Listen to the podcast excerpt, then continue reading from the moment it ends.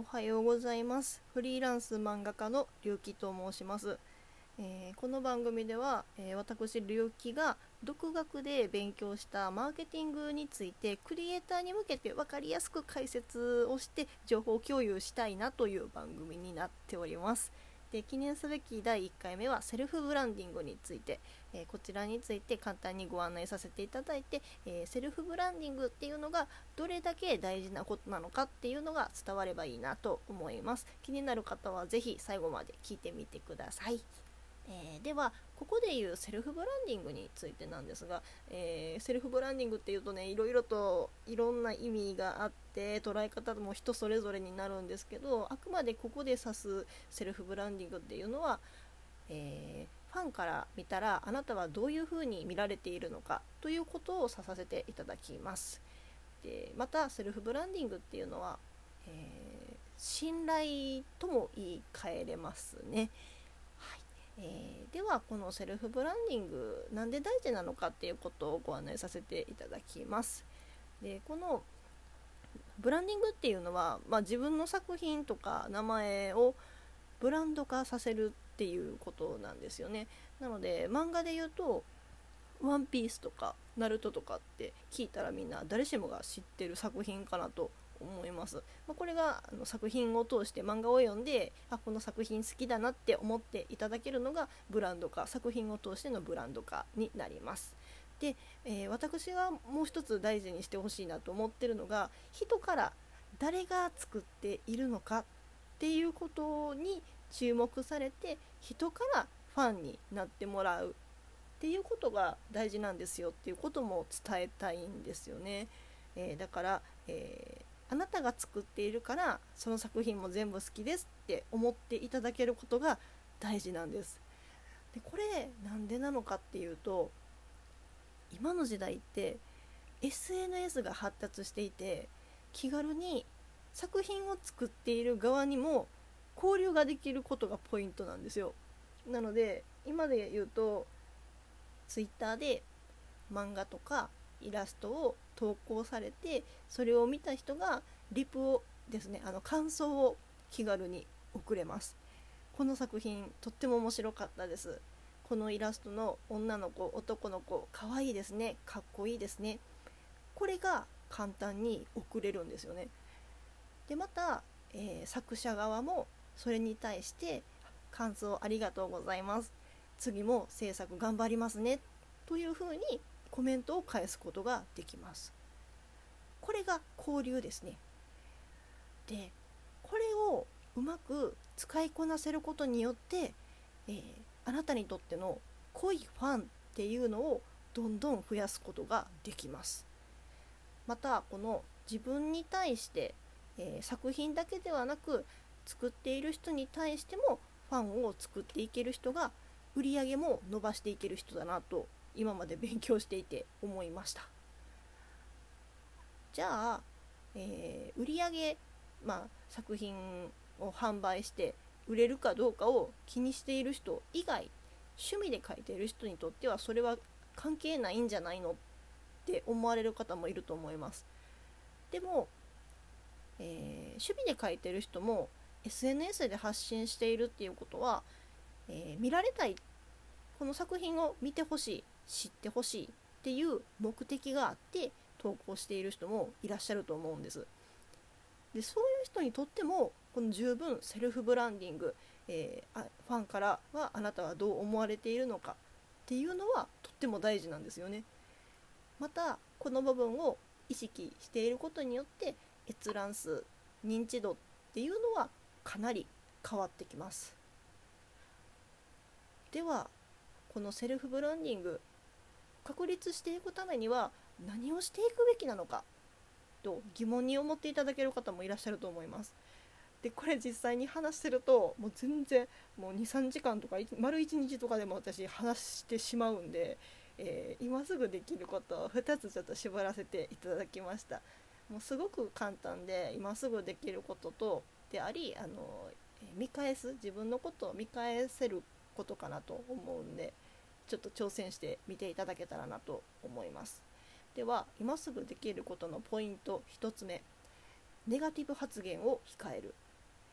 もうこれはね言ったままなんですけど例えば第三者の批判であったりとか、えー、作品に対しての批判、えー、あまり良くない感想をタイムラインに普通につらつらと語るとか。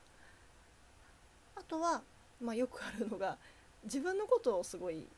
傷つけるような言葉ですね。自分なんかすごくダメだとかこのまま活動しててもどうせ誰も見てくれないとかそういう作品と作者に対してのイメージを下げるようなことっていうのはタイムラインでは絶対しない方がいいです。これをするだけで2つのパターンに分かれます。とても優しい人はそれを見て大丈夫って優しく気にかけてくれる方もいらっしゃるんですけどそれはもはやあなたの作品を好きで一緒にいるんじゃなくて気になってしまって一緒にいてる人なんですよね。だから何のために人を集めてるのかっていうのを今一度考えてみてほしいです。そして、えー、2つ目。これは、えー、単純に ネガティブな発言をする人を見てるだけで気分が落ちてしまう人もいらっしゃるわけなんですよ。なのでもうそれだったらあなたのことはもう見ませんと。もう一気にアカウントをブロックされる。作品からも離れられる。っていうことも十分にありえます。特にクリエイターの同士その同業の方を知り合いにしたいって思ってる人は、えー、クリエイターって特に表現力の高い方たちが多くって感受性が高い人たちも多いと思うんですよ。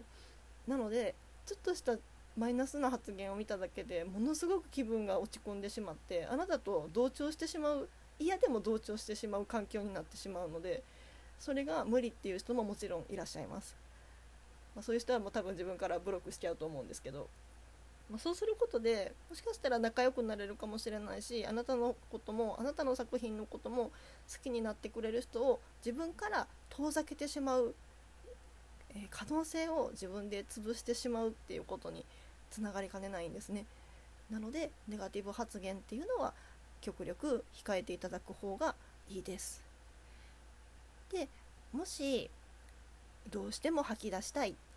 もう自分の思ってることを何でも出していかないとしんどいんやっていう人ももちろんいらっしゃいます。いらいやいらっしゃいます。はい。そういう人は、えー、活動用のアカウントと、えー、日常アカウント、まあ、例えばその言いたいことを好きなことを吐き出せるアカウントっていうのを分けていただいた方がいいです。分けてくださいむしろ。そうしたらあの嫌なことは目に入らなくなっちゃうんでファンもちゃんとつきやすくなってきます。絶対結果は変わってきますんでそれで。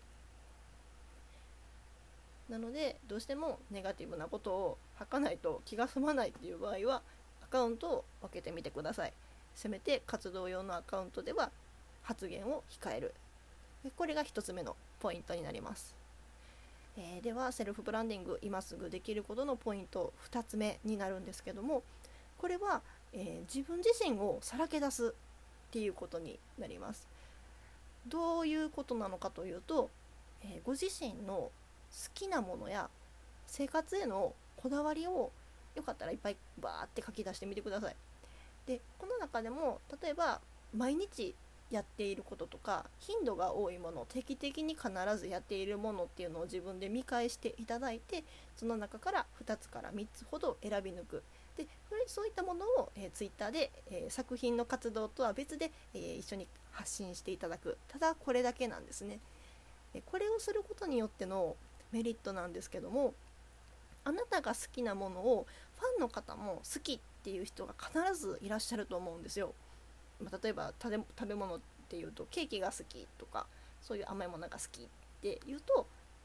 私もなんですよって共感してくれる方が必ずいらっしゃると思います。ってなるとまたここで好きですっていう反応、まあ、ファボであったりとかあのリプをもらえることがあるんですよね。でこれでまた作品とは別の交流が生まれるんです。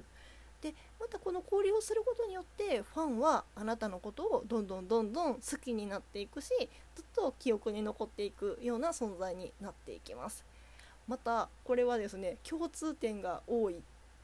っていうだけであの好感度がアップするっていうのは心理学的にもあの研究結果が出ているのですごく信憑性がある話になります。はい。なので、えー、2つ目のポイントは自分自身をさらけ出す自分が好きなものを発信するこれだけですね。はい、えー、いかがでしたでしょうか、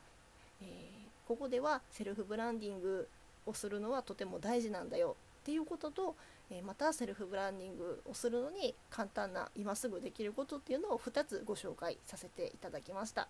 これについては本当に今すぐでもできることかなと思うのでよかったら Twitter のカスタマイズですね自分が何を発信するのかっていうカスタマイズを意識してみてさらに、え、クリエイター活動の、え、糧にしていただけたらなと思います。は